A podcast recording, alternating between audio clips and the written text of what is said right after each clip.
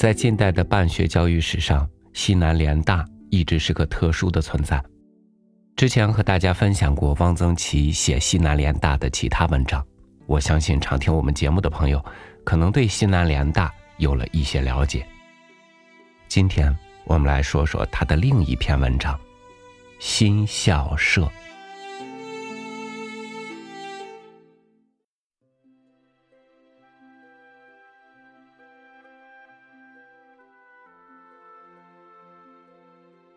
西南联大的校舍很分散，有一些是借用原先的会馆、祠堂、学校，只有新校舍是联大自建的，也是联大的主体。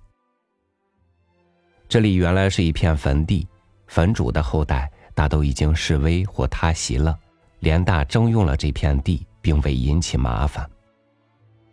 有一座校门，极简陋，两扇大门是用木板钉成的。不施有漆，露着白茬儿门楣横书大字：“国立西南联合大学。”进门是一条贯通南北的大路，路是土路，到了雨季接连下雨，泥泞木足，极易滑倒。大路把新校舍分为东西两区。路以西是学生宿舍，土墙，草顶。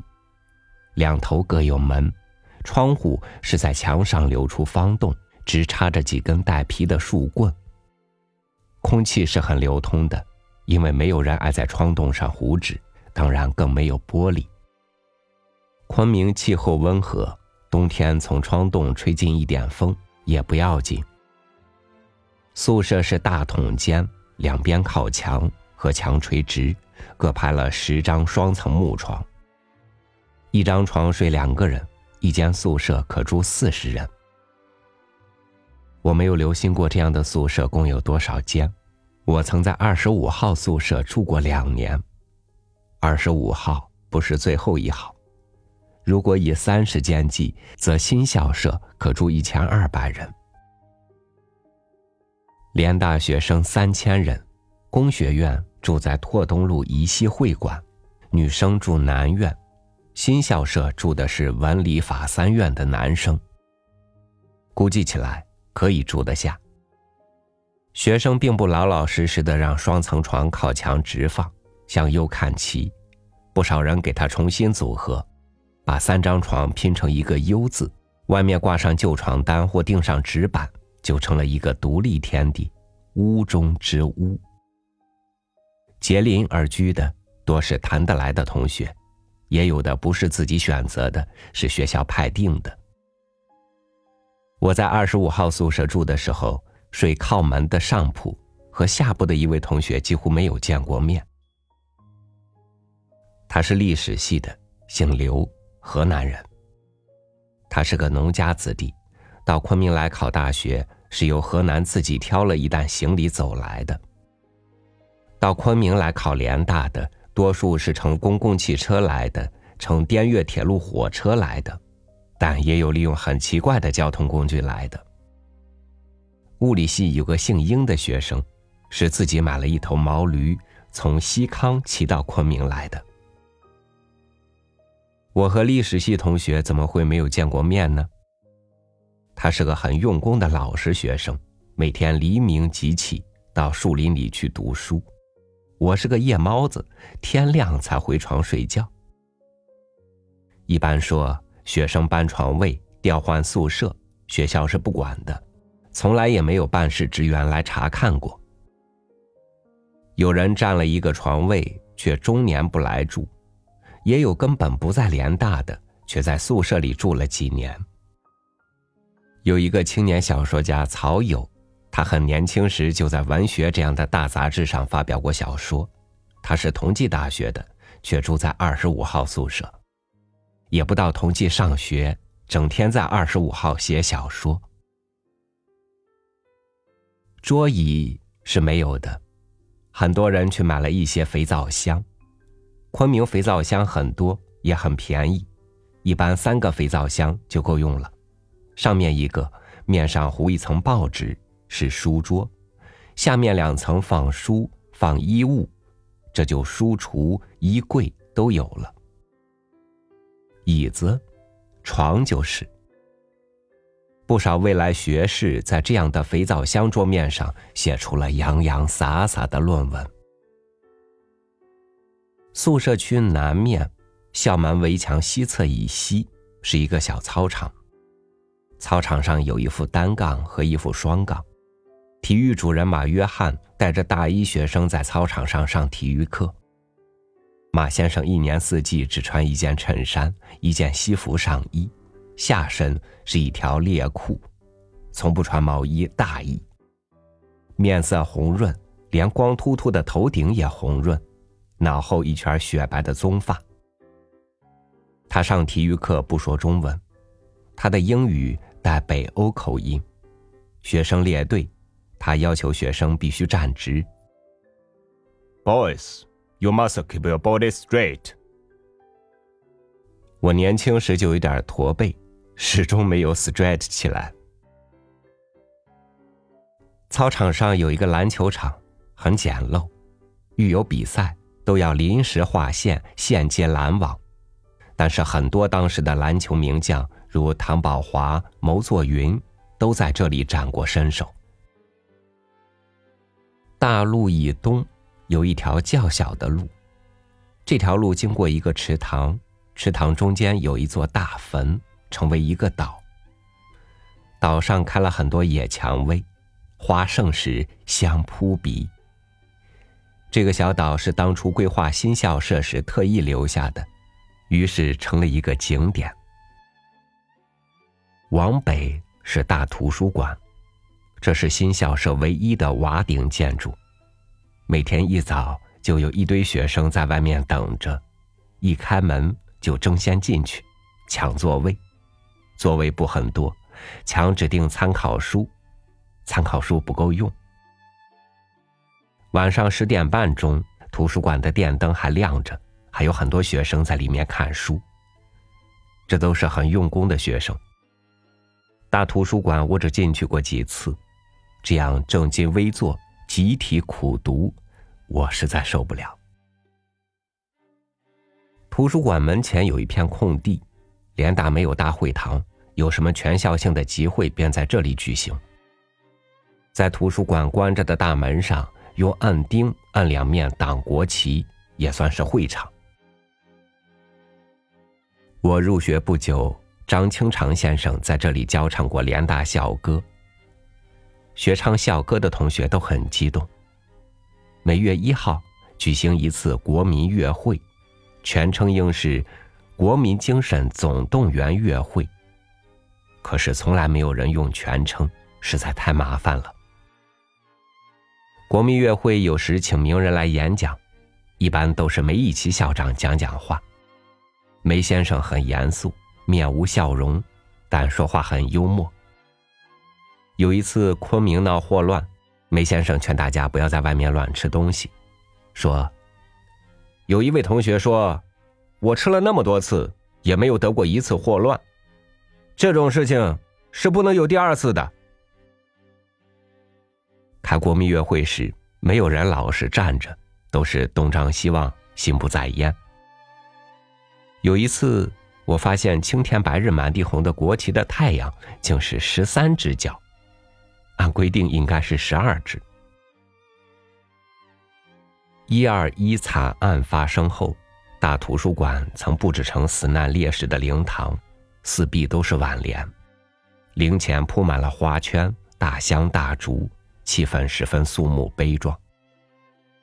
那两天，昆明各界前来吊唁的人络绎于途。大图书馆后面是大食堂，学生吃的饭是通红的糙米，装在几个大木桶里，盛饭的瓢也是木头的，因此饭有木头的气味饭里什么都有。沙粒、耗子食，被称为八宝饭。八个人一桌，四个菜，装在酱色的粗陶碗里，菜多盐而少油。常吃的菜是煮芸豆，还有一种叫做魔芋豆腐的灰色的凉粉似的东西。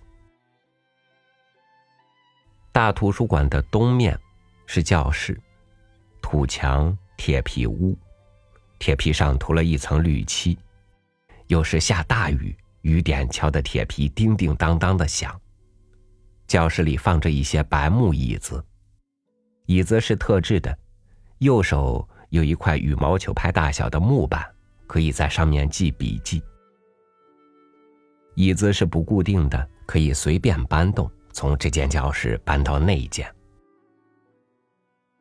吴宓先生上《红楼梦》研究课，见下面有女生没有坐下，就立即走到别的教室去搬椅子。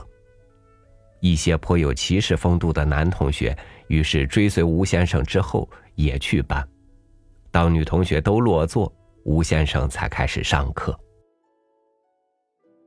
我是个吊儿郎当的学生，不爱上课。有的教授授课是很严格的，教西洋通史的是皮举明，他要求学生记笔记，还要教历史地图。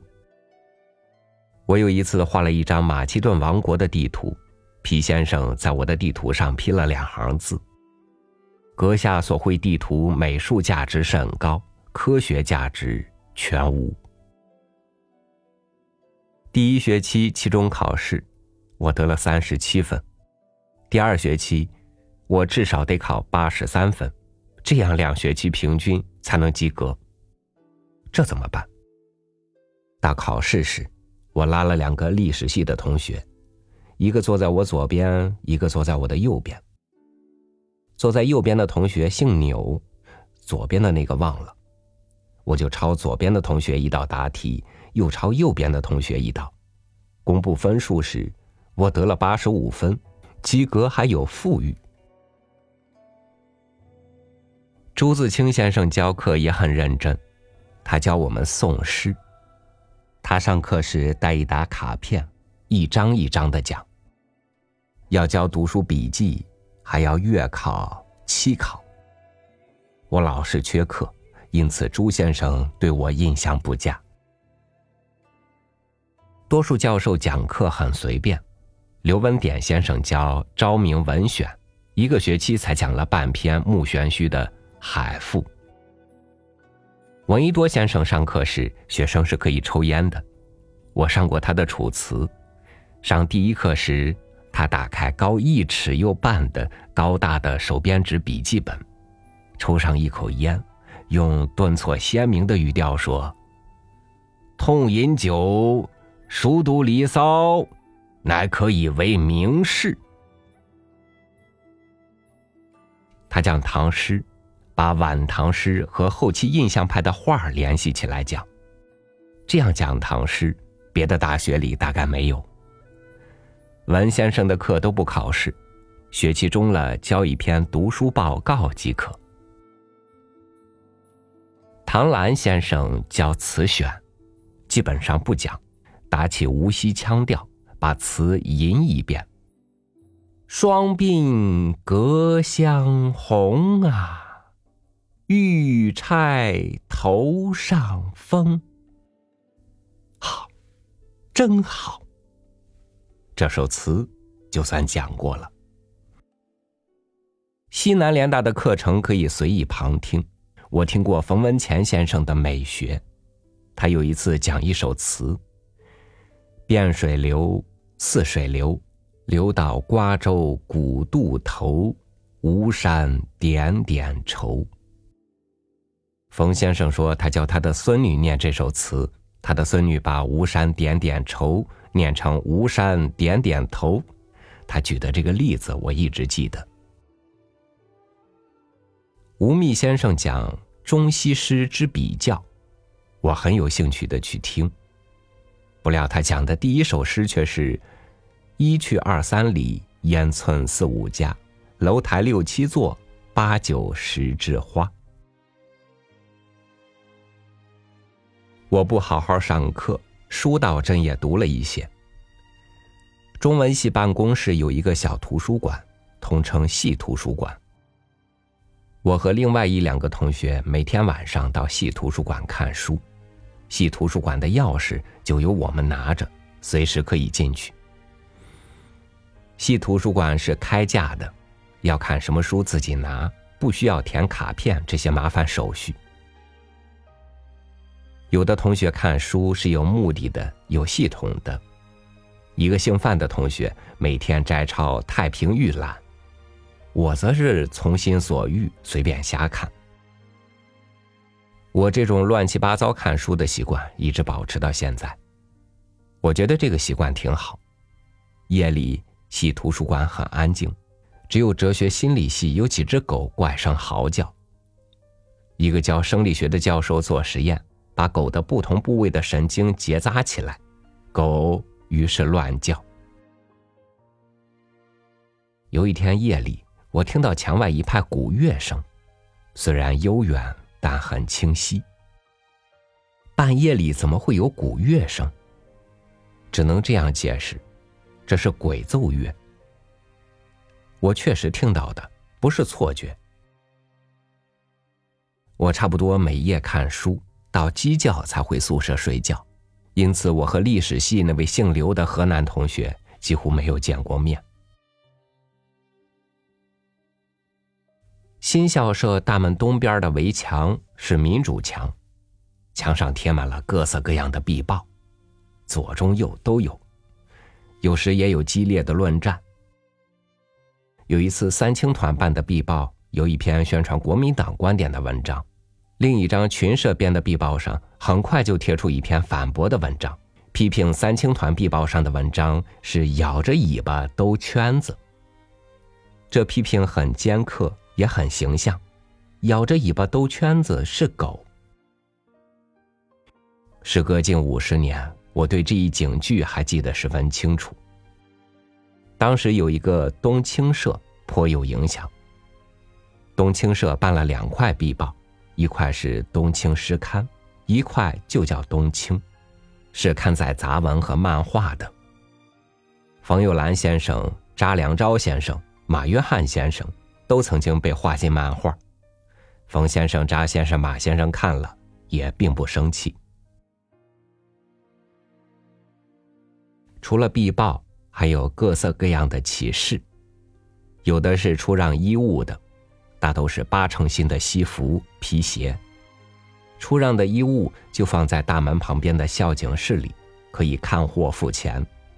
也有寻找失物的启事，大都写着：“鄙人不慎遗失了什么东西，如有捡到者，请开示姓名、住处，失主当即往取，并备薄酬。”所谓薄酬，通常是五香花生米一包。有一次，有一位同学贴出启事，寻找眼睛。另一位同学在他的启事标题下用红笔画了一个大问号。他寻找的不是眼睛，是眼镜。新校舍大门外是一条碎石块铺的马路，马路两边种着高高的又加利树，即桉树。马路北侧。挨新校的围墙，每天早晨有一溜卖早点的摊子。最受欢迎的是一个广东老太太卖的煎鸡蛋饼，一个瓷盆里放着鸡蛋加少量的水和成的稀面，舀一大勺摊在平当上煎熟，加一把葱花。广东老太太很舍得放猪油，鸡蛋饼煎得两面焦黄，猪油吱吱作响，喷香。一个鸡蛋饼直径一尺，卷而食之，很解馋。晚上，常有一个贵州人来卖馄饨面。有时馄饨皮包完了，他就把馄饨馅儿拨在汤里下面，问他：“你这叫什么面？”贵州老乡毫不迟疑的说：“桃花面。”马路对面。常有一个卖水果的，卖桃子、面核桃和梨核桃，卖泡梨，糖梨泡在盐水里，梨肉转为极嫩极脆。晚上有时有云南兵骑马由东面驰向西面，马蹄铁敲在碎石块的尖棱上，蹦出一朵朵火花。有一位曾在联大任教的作家教授在美国讲学，美国人问他：“西南联大八年，设备条件那样差，教授学生生活那样苦，为什么能出那样多的人才？”有一个专门研究联大校史的美国教授，以为联大八年出的人才比北大、清华、南开三十年出的人才都多。为什么？这位作家回答了两个字：自由。一九九二年七月五日。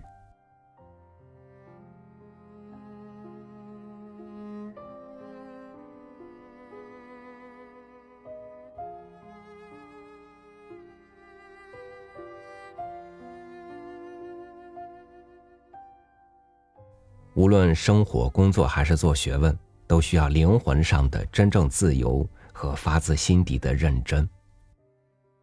物质上基本满足了，但诱惑也多了。如今的我们，需要重拾那个年代对待知识和真理的热忱。感谢您收听我的分享，欢迎您关注微信公众号“三六五读书”，收听更多经典文章。我是超玉，祝您晚安。明天见。